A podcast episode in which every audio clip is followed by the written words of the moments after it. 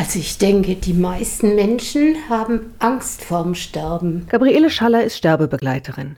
Die Ehrenamtliche des Hospizdienstes für Erwachsene in Stuttgart möchte Sterbenden die Angst vor dem Tod nehmen und signalisieren, sie sind nicht alleine und der Weg dorthin ist nicht schlimm.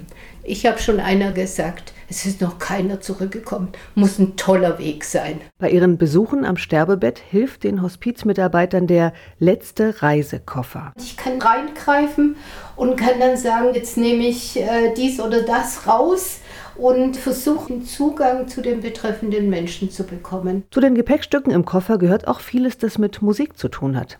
Ein evangelisches Gesangbuch etwa oder ein MP3-Player mit über 1000 Titeln.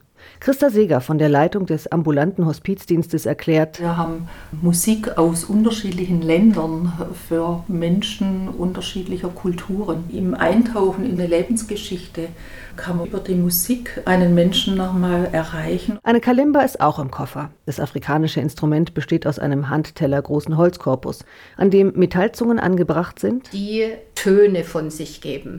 Und diese Töne, die klingen nach. Wenn ich das jemandem in die Hand geben kann, dann klingt es auch in der Hand nach. Also man spürt es dann auch im Körper. Der Koffer für die letzte Reise wird durch Spenden finanziert. Ein Koffer kostet etwa 500 Euro. Und ich hoffe, dass wir irgendwann es schaffen, in allen Pflegeeinrichtungen so einen Koffer zu haben.